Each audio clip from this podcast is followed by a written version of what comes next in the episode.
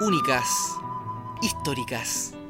La poderosa muerte del álbum Alturas de Machu Picchu de los Jaivas, la banda más importante de nuestra historia, para muchos lo es, con casi 60 años de trayectoria y solo comparados en tiempo con los Rolling Stones. Y Mario Mutis, fundador de los Jaivas y de los Jaivas, está acá en Cuéntame una historia original.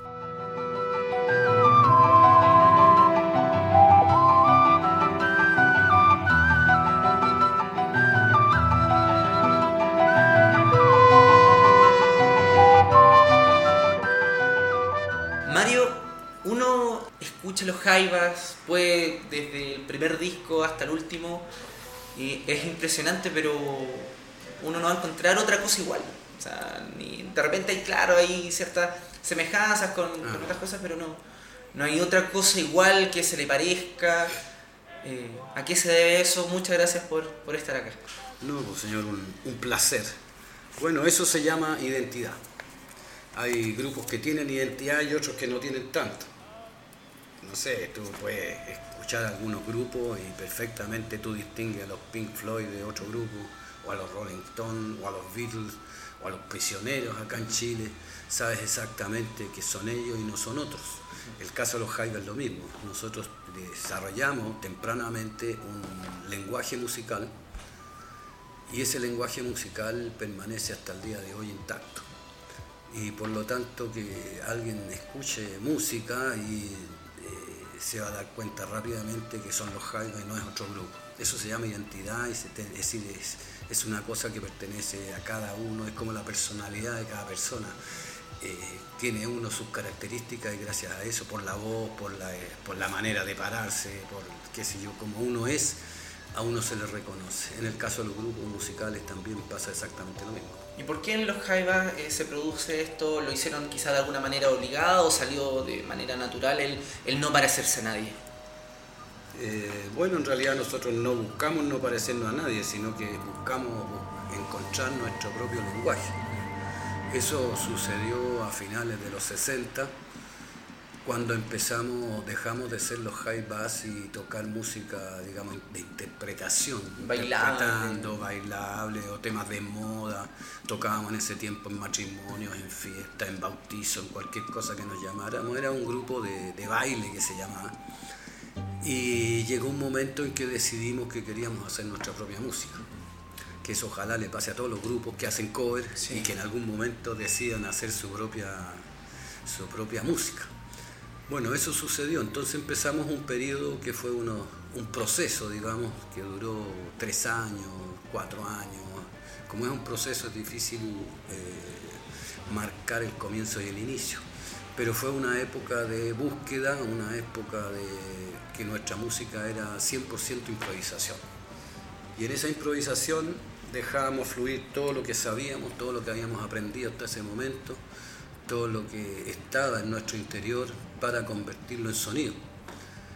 Y empezamos a descubrir sonido, empezamos a descubrir instrumentos, nos olvidamos de todo lo que habíamos hecho hasta ese momento, de lo que habíamos estudiado, y sacamos lo que efectivamente teníamos en nuestro ADN, así de una manera casi brutal, diría yo, eh, sin ningún tipo de prejuicio, ningún tipo de, eh, de- de- de pensar primero, sino que de no pensar, sino que hacerlo de una manera más orgánica, más instintiva. ¿Cuánto influyó el viaje a, a Bolivia? Tengo entendido de, de Gato con su señora, tengo entendido que, que viajaron y, y él llegó con...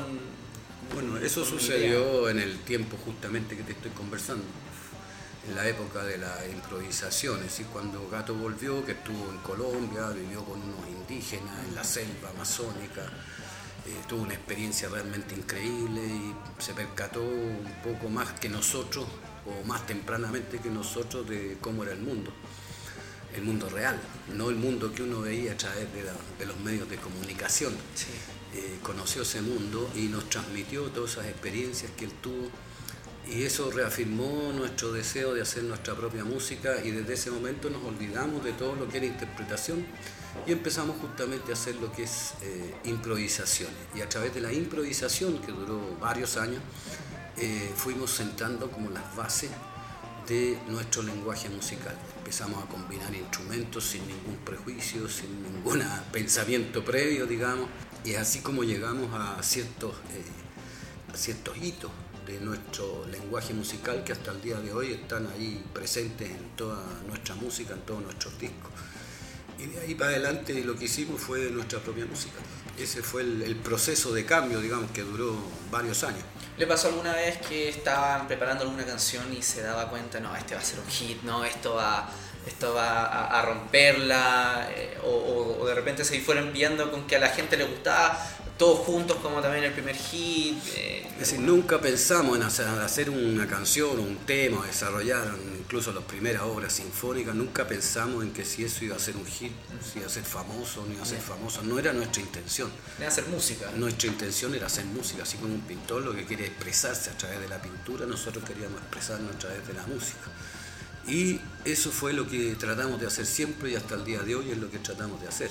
Entonces no estamos pensando si los temas van a ser hits, si van a estar en la radio, si van a estar en el ranking de no sé qué. Nunca pensamos en eso ni nos preocupó tampoco. Entonces no, era, era lejos nuestra intención de, hacernos famosos, de hacernos ricos, de esas cosas que uno podría pensar de grupos más que nada extranjeros. ¿Y qué, pasa con toda la trayectoria de los Jaivas que bueno, ya tienen casi 60 años como banda. 57 vamos a cumplir este 2020. Ahí comparándose con, los Rolling solamente, la, única comparación que, tienen. el grupo de los grupos más viejos que quedan todavía, que van quedando poco. Sí, ¿qué, pasa con, todo esto? Porque, bueno, después fallece eh, Gato al final, eh, ya habían, habían compuesto un disco el 2001, el, último, inédito. ¿Qué pasa? ¿Por, por qué no, no componen más después de la muerte de Gato justamente por eso? Bueno, hay una enorme variedad de razones. Eh, la principal es que si tú consideras que los Jaivas se conocieron de niños, crecieron juntos como niños, se formaron como adolescentes y como adultos, descubrieron el mundo juntos, descubrieron un lenguaje juntos, hicieron una música juntos, yo lo asemejo a un cuerpo. Entonces cuando un, imagínate el cuerpo, no sé, de un atleta, en que tú le cortas una pierna, por ejemplo. El atleta a lo mejor con una prótesis va a poder seguir corriendo, pero no va a batir ningún récord ni va a llegar a ninguna parte muy, muy clara. Y si a esa persona después le corta otro miembro, un brazo, por ejemplo, o sea, queda en peores condiciones. Bueno, esa es la razón y digamos, eh, una de las razones por las cuales nos hemos eh, querido hacer nueva música, aunque ideas tenemos muchas. me imagino. Normalmente salen música porque eso es como natural, siempre está brotando. ¿En qué momento se le ocurre la música? Eh, bueno, eso es impredecible. Yo anoche estaba, me estaba quedando dormido y tenía un tema con un ritmo mapuche y sonaba, soñaba con las chuchucas y el mus que hacía unas cosas y todo esas cosas las conversamos y a veces las hacemos en el, taller, en el trabajo, digamos, cotidiano de ensayo, pero no lo hemos querido plasmar en nuevas obras, en nuevos discos, porque a lo mejor hay un cierto temor de que los jaivas actuales no sean los mismos jaivas antiguos. Y eso es evidente, no somos los mismos porque no estamos las mismas personas.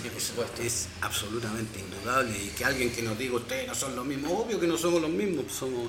Hay otras personas tocando, hay nuevas generaciones tocando con nosotros. Eso no significa que la música la hayamos abandonado, sino que seguimos pensando en eso. Pero espero yo que en un futuro podamos hacer ya y plasmar algunos temas, porque hay muchos temas que están dando vueltas. Yo creo que hay, como va a ser uno o dos discos pero no lo hemos hecho justamente por esa cosa de, respeto, un poco también por Gato, por Gabriel.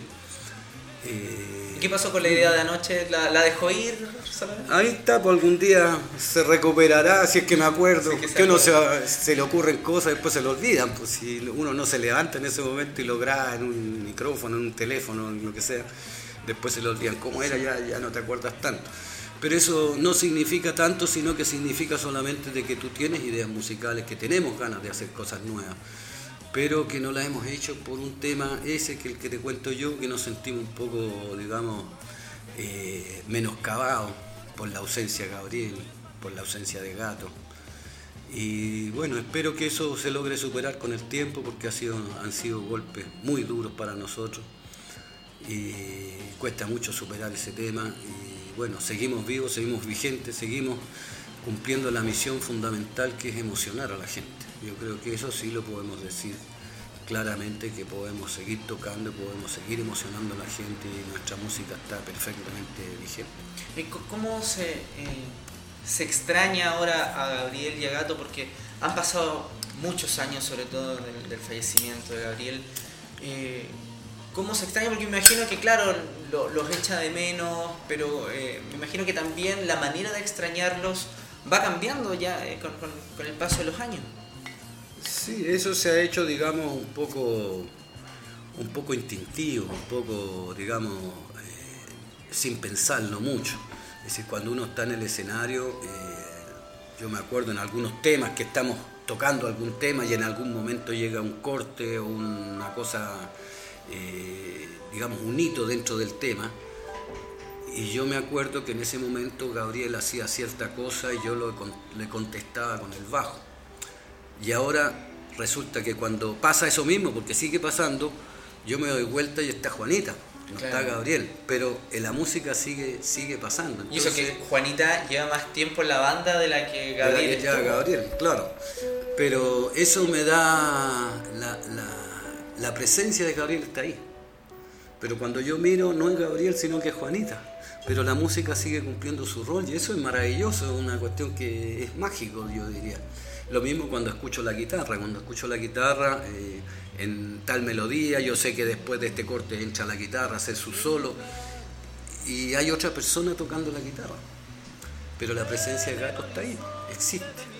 Y lo que él hacía instrumentalmente, con la cantidad de instrumentos que él tocaba, nosotros lo hemos repartido entre varias personas. Que afortunadamente hemos tenido la suerte de tener excelentes músicos eh, digamos, a nuestra disposición y que se han incorporado al grupo y han podido rescatar de una manera bastante digna todo lo que había hecho Gabriel o todo lo que había hecho Gato. Entonces, la presencia de ellos sigue estando en la música, sigue estando presente, sigue estando en el escenario, aunque nosotros no lo digamos, pero sí lo sentimos.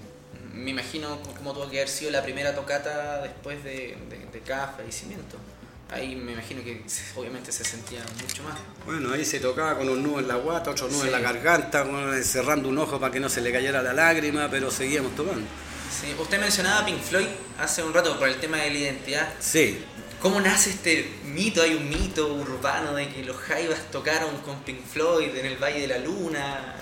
Ese es un proyecto que a alguien se le ocurrió y era un proyecto maravilloso.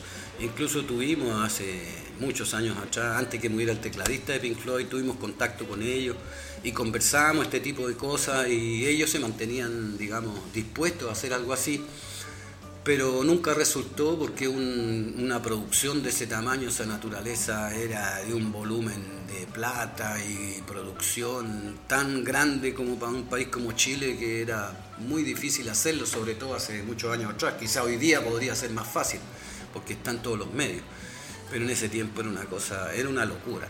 Bueno, como todos los proyectos de los Jaivas siempre fueron de esa naturaleza. ¿Y qué era aún más una locura? ¿Tocar en Machu Picchu o tocar con Pink Floyd? Bueno, han habido todos los proyectos, diría, importantes del grupo han sido eh, original, originalmente eh, de proyectos que son una locura y que todos dicen cómo se te ocurre el de Machu Picchu, por ejemplo, nadie pensó que lo de Machu Picchu podría haber sido, digamos, algo que un proyecto que se concretara. Era una locura tocar en Machu Picchu que jamás se lo habían prestado a nadie para tocar ni hacer música ni ninguna cosa. Y, que estuviera el gobierno peruano de acuerdo y la municipalidad del Cusco y que no sé, un canal chileno eh, participara y que nosotros creáramos una música a partir de Pablo Neruda, que Pablo Neruda es la piedra sagrada, ¿no es cierto?, de, la literatura chilena y en general del mundo también. Entonces hacer un proyecto de esa naturaleza, cualquiera, bueno, eso es lo que, que dijimos a nuestro amigo peruano Daniel Camino cuando llegó a proponernos ese tema, nos contó todo el proyecto, después se fue, nos visitó en París y después que se fue dijimos, este peruano está más loco, está más chalado que un, que un una zapatilla. imposible. ¿Cómo puede ser? Pues a las dos semanas nos llamó, me dijo, ya me conseguí Machu Picchu se lo había conseguido porque era amigo del presidente en ese tiempo, Belaún de Terry, y había logrado los permisos para que hiciéramos algo. Entonces ahí le empezamos a creer recién. ¿Le gusta ese disco a usted, ese álbum de Altura Machu Picchu? Sí, yo creo que uno de los discos top de nuestra, de nuestra creación, creo que fue un momento donde logramos una, una interpretación musical y una eh, composición musical de muy alto nivel. Yo creo que fue uno de los momentos más álgidos de nuestra carrera, junto con el disco de Violeta Parra. Me llama la atención, hay canciones, por ejemplo, La Poderosa Muerte, eh, es una canción que eh, tiene de repente sonidos medio espaciales en algunos momentos, no sé si usted lo, interpreta así. Bueno, ahí hay millones de maneras de interpretarlo, cada uno lo puede interpretar como quiera, pero para nosotros fue un desafío enorme, o sea, nos moríamos de susto tomar a Neruda y hacer una obra con la, con la poesía de él, porque es decir, eh, un error o una cosa mal hecha en ese momento era más un desprestigio, era decir, más lo que arriesgábamos, como, digamos, arriesgamos mucho al hacer ese proyecto, pero creo que nos resultó bien, lo hicimos con conciencia, con corazón, con ganas y con una excelente interpretación y composición musical. Eh, eh, eso me, eso me quería referir también ahora, porque eh, pasa que está bien, hay momentos de los artistas donde están muy inspirados creativamente, pero ahora coincidió que los cinco estaban en, la misma intensidad creativa. Sí, exactamente. No, no era uno por sobre otro, quizás eran todos iguales. No, porque esa es una de las características de los Jaivas también, la creación colectiva. Es una, una de, las, de las formas de creación que nosotros adoptamos y que nos ha dado excelentes resultados, porque cada uno tiene sus formas creativas distintas. Uno está en su casa, se le ocurre un tema, lo graba y después lo arreglan y listo. Nosotros creamos, creamos la música como grupo, en conjunto. Por eso que si tú ves la inscripción de las obras dice creación, música y letra los Jaivas, porque los Jaivas fueron los creadores, sin distinción si uno aportó más, el otro menos, en algún tema aportó más uno, el otro menos pero eso no era lo importante, sino que era el concepto y el, conjunto de cosas y el resultado final era de los Jaivas. ¿Nunca tuvieron el tema de los egos que siempre se ve o muchas veces se ven en las bandas, sobre todo las que llevan tanto tiempo? En el tema musical no, absolutamente. Todos aportábamos cada uno en su, en su momento, lo que yo te repito, el tema del cuerpo ¿Qué, es más importante para ti, tu mano derecha o tu mano izquierda? O tu pie derecho o tu mano izquierda, o no sé, tu oreja derecha o tu oreja izquierda. No hay distinción, o sea, todo es un conjunto de cosas que tienen una funcionalidad. Y eso es lo lindo que logramos con el grupo Los Jairos. Además vivían juntos. Vivimos mucho tiempo juntos en comunidad, teníamos a nuestras mujeres, a nuestros hijos viviendo con nosotros, teníamos los instrumentos todo el día montados en la sala de ensayo y al que se le ocurrió una idea se iba y se ponía a tocar y si otro iba pasando por ahí se le sumaba y ahí iban saliendo las cosas. ¿Qué, cosas escucha Mario de, música? ¿Le gusta sentarse a escuchar? Sí, en general no escucho demasiada música, escucho algo, sí, eh, un poco de música clásica me gusta. ¿Vuelve a lo que escuchaba antes? ¿O suele de repente escuchar eh, cosas no, Bueno, lo curioso es que cuando nosotros empezamos el periodo de, de improvisación, de búsqueda, digamos, de, de encontrar cosas, de, sacar de las vísceras hacia afuera, convertido en sonido, lo que hicimos fue dejar de escuchar música. Ya habíamos escuchado cierta música, habíamos escuchado, por ejemplo, no sé, a Bela Bartok, a Chávez, qué sé yo, un montón de, de, músicos de latinoamericanos, y también escuchábamos a Chabuca Granda, escuchábamos a Tahualpa Yopán, escuchábamos a Violeta Parra, pero también escuchábamos valses peruanos, escuchábamos tango, lo que se transmitía por la radio en ese tiempo, claro. porque cuando nosotros nos formamos no existía la televisión. La televisión vino recién para el Mundial del 62, que nosotros en el 62 ya estábamos jugando a hacer música en ese momento, todavía siendo niños, pero empezando a jugar a hacer música. Entonces, esa fue la formación que tuvimos a partir de las radios, fíjate, de los medios de comunicación que había en ese momento, que las radios eran bastante localistas en ese sentido. Se escuchaba, tú escuchabas en una ranchera, en el otro valses peruano, en el otro escuchabas tango, en el otro música clásica, etcétera, etcétera. Entonces las radios estaban como muy focalizadas en un género y por otro lado estaban bastante localizadas en lo que era nuestra geografía, nuestro continente. Eh, la penetración, digamos, posterior Primero hubo la penetración mexicana, con las películas de los años 40 y 50, que eso se difundió por todo Chile y hasta el día de hoy hay clubes de charro en todas las ciudades, tocan rancheras, etcétera, etcétera. Pero después vino la, la penetración en inglés, todo lo que era la música en inglés, ya con Bill Haley hacia adelante, antes con Elvis Presley, con Bill Haley, ese tipo de cosas. Pero empezó a, hacer la, a ver la penetración y las radios empezaron a tocar un tipo de música que la eh, convirtió en algo más homogéneo. Perfecto. Entonces hoy día tú te das cuenta que si tú prendes la radio en este momento y escuchas cualquier radio de Chile o la mayoría, es la misma música y la misma programación que existe en Hong Kong o en París o en... Sí, no sé, claro. en- es mucho más universal.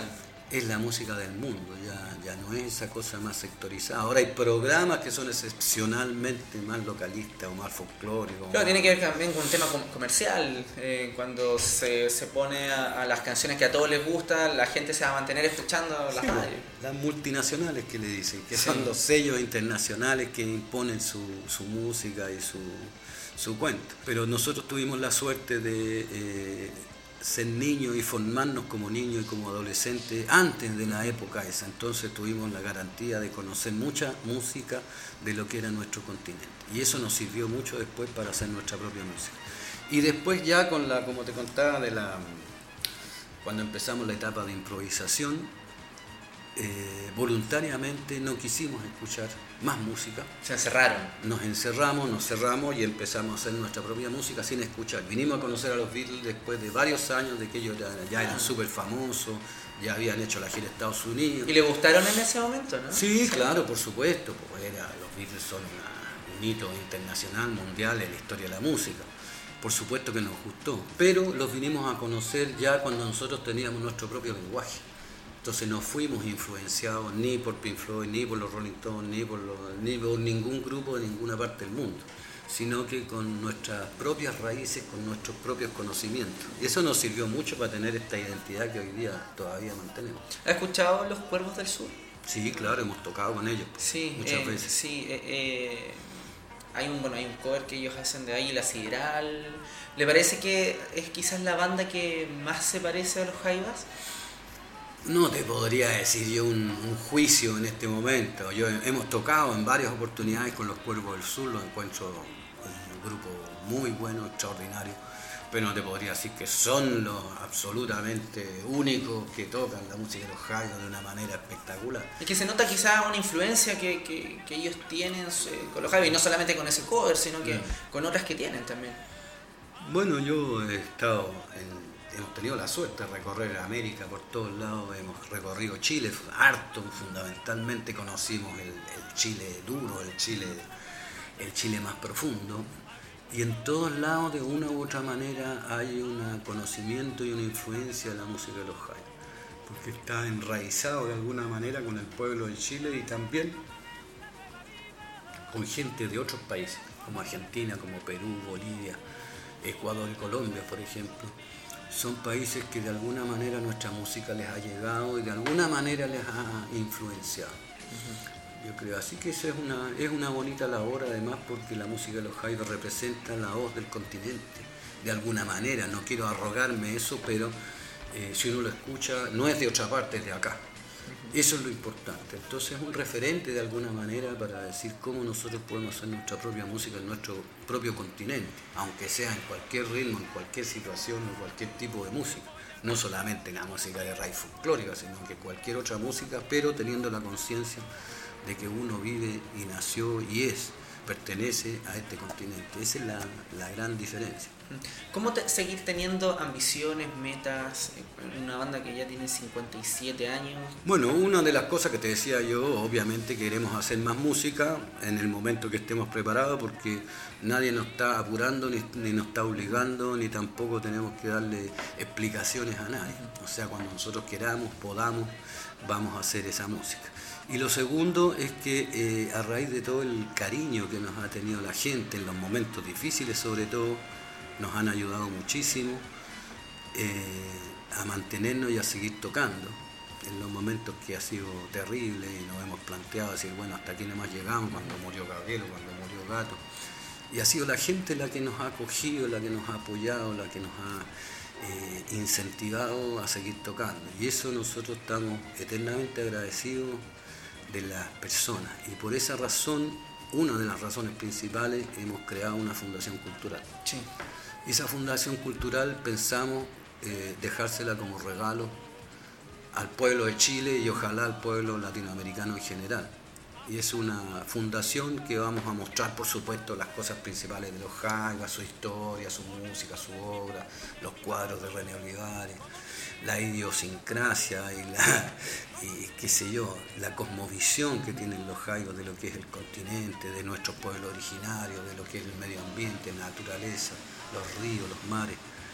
Eh, de cómo esa manera, esa geografía forma y te crea las personas y te las eh, construye de cierta manera. Eso yo creo que es tremendamente importante. Pero también vamos a crear dentro de esa, de esa fundación, ya lo estamos haciendo, una escuela de música latinoamericana, en que entonces se transmite a través de la música estos, estas ideas y estos principios, los valores fundamentales. Es que se perdió un poco el tema de los valores. Bueno, cada vez, debido a la internacionalización, se va perdiendo la identidad. Eso es como una ecuación. O sea, mientras tú llenas un vaso, le sacas agua del lado. Eso es lo que está pasando actualmente con nuestra identidad. Entonces, esa escuela, pienso yo que puede aportar o servir como de apoyo, de desarrollo a que esa cosa no se pierda, esa identidad latinoamericana, esa identidad tan fuerte, esa geografía presente en las expresiones artísticas, tiene que estar presente siempre. Y esa escuela esperamos que sea absolutamente gratuita, pero para eso necesitamos financiamiento externo, digamos, para no tener que cobrarle a los niños que vayan a, la escuela, que sería lo, óptimo y maravilloso. Y la fundación también esperamos que tenga un financiamiento para que pueda subsistir en el tiempo. Porque nosotros, si bien tenemos la garantía, digamos, el privilegio de poder vivir de la música, que son muy pocos los grupos que pueden hacer eso en Chile. La mayoría toca, pero tiene que trabajar en otra cosa porque con eso no le alcanza para vivir. Eh, entonces nosotros que logramos sobrevivir, todas las platas, digamos, que excedente o que podamos reunir, las hemos dedicado, las hemos donado, digamos, estos últimos años a esta fundación para que logre su objetivo y estamos en un muy buen camino con algunos problemas obviamente a futuro, pero estamos en el desarrollo de proyectos para hacer realidad esta fundación y regalársela al pueblo de Chile, que quede eso cuando nosotros ya desaparezcamos. Eh, sobre una, la posible música futura de los Jaivas, eh, ¿podría quizás que sea, eh, que, sea con influencia mapuche? Porque se lo pregunto por el sueño que tuvo anoche que me está diciendo y mm. lo otro que además tengo entendido que Gato, antes que falleciera, se había ido a los campos más recónditos de la Araucanía para ir a, ir a conocer eh, toda esa cultura mapuche y también después preparar música sobre eso. Se lo pregunto porque me, lo está diciendo y coincide también con, con la historia de Gato. El pueblo mapuche como pueblo originario latinoamericano es, ha tenido una presencia permanente en, nuestra, en nuestro pensamiento y en nuestra música. Hemos adoptado instrumentos mapuche como la trutrú, el cultrún, varios. Lo hemos incorporado, lo hemos desarrollado melódicamente. Hemos estado muchísimas veces en, la región de la Araucanía, hemos compartido con mucha gente o comunidades mapuche, nos han invitado a tocar en muchas ocasiones, hemos estado en Temocuicuy, hemos estado en digamos, Creo que hemos recorrido la Araucanía completa y hemos tenido una muy buena relación con ellos y ellos nos han querido y nos han invitado y nos han respetado también y por supuesto que no han pensado en que nosotros nos estamos apropiando, sino que estamos expresando una manifestación de un pueblo originario a través de la música de los Jai, con el mayor respeto, con el mayor cariño. Eso también pasa con los pueblos más, más hacia el norte, con los pueblos que antes eh, antes que llegaran los españoles eran los incas, por ejemplo, que ahora existen los descendientes de los incas, que llegaron hasta aquí. Unos dicen que hasta el vivo vivo, pero parece que pasaron más allá todavía. Entonces también ellos dejaron una cierta huella en este continente antes de que llegaran los españoles. Entonces todas esas cosas cuando tú vas a las ciudades pequeñas, a los pueblos, a los cerros, a lugares más lejanos, más recónditos, como tú dices, eh, eso está, vivo, está presente, existe. Hay una tradición oral, hay una tradición musical también aunque muy, muy elemental, pero existe todavía. Y uno si está un ratito ahí se da cuenta de que existe y que está viviente y que, está, que uno la puede tomar, la puede rescatar. Y eso es lo que hemos hecho no solamente con estos pueblos que te estoy nombrando, sino que hemos recorrido, afortunadamente la suerte hemos tenido de recorrer América Latina y hemos encontrado esas mismas cosas en distintas, eh, que ahora se llaman países o ciudades. Eh, porque los mapuches, por ejemplo, ocupaban todo el sur del continente sudamericano, o sea, la cordillera es un mero accidente geográfico en el medio del pueblo, pero hoy día hay mapuches argentinos y mapuches chilenos, que se les agregó la nacionalidad, pero ellos siguen siendo el pueblo mapuche. ¿Y qué les gustaría tener de, influencia musical o qué tipo, qué tipo de música les gustaría experimentar para música nueva de los Jaivas? Es decir, los Jaivas ya tienen hace rato su identidad. Su identidad, claro, pero, pero... No, vamos a buscar una nueva en este momento. Vamos a seguir desarrollando lo que hemos hecho toda la vida, así que no, eso no va a cambiar. ¿Cómo está el oído en ese aspecto? Para, para seguir creando? ¿Cómo, ¿Cómo siente, por ejemplo, el sueño que usted tuvo anoche? ¿Siente que era buena la canción? Era súper buena. Cuando uno está quedándose dormido. Lo hubiera grabado. Encuentra todo el después. Al otro día, ¿cómo era? ¿Cómo era? Ya no era tan parecido. No, esta parte no era así. Ya, bueno. Pero esos son accidentes nomás, porque eh, si uno se, encierra en una sala o en un lugar y se pone a componer y se pone a trabajar, seguramente va a obtener resultados por el, por el, digamos, el bagaje que ya traemos. Eh, Mario, ya para ir cerrando, eh, ¿le gustaría que los Jaivas fueran recordados como una leyenda, que se sigan recordando años y años? Lo más probable que, claro, sea así, bueno, yo no sé si eso la verdad que me da un poco lo mismo. Lo que me, lo que me interesa es que los valores que representan los jaivas sí sean los que sean recordados. Los valores, la cosmovisión, la manera de enfrentar el mundo. Nosotros queremos eh, ser transversales, llegar a todo el mundo sin distinción de clase, sin distinción de, grupo socioeconómico o de una religión específica, o si es viejo o es joven o si es pobre o rico, lo que sea, eh, queremos llegar a todo el mundo. Creo que todo el mundo, de alguna manera, en nuestros conciertos, cuando escucha una música, encuentra cosas y detalles que tienen que ver con su experiencia vital. Mucha gente nos cuenta de cómo eh, le enseñó a su hija el Mira Niñita cuando nació y nos cuentan unas historias maravillosas de cuando su hijo entró a la universidad y ellos lo recibieron y le tocaron un tema a los Jaiba, o cuando alguien se muere y quiere que en su, que en su entierro le toquen la poderosa muerte, por ejemplo. Ese tipo de manifestaciones son manifestaciones eh, verdaderas, digamos. Que se toquen en los colegios, No son impuestas, son, nadie le está exigiendo, nadie le está... Eh, no estamos haciendo publicidad para que ellos se hagan, ¿me entienden? Eso es algo que brota naturalmente y ese es un reconocimiento y ese es el cariño también de Chile que nosotros queremos retribuir. Tengo que reconocer que en el colegio me, hicieron bailar amor, amor, americano. ¿Viste? Sí. A ver, baila, Y me, acuerdo después cuando ya, más grande me puse atención a los jaivas y me encuentro con amor americano. Yo, pero si te la bailé en el colegio. Lo mismo que, bueno, todos juntos en flauta también ¿no? hicieron. Bueno, muchos niños, claro, les toca eso en los colegios.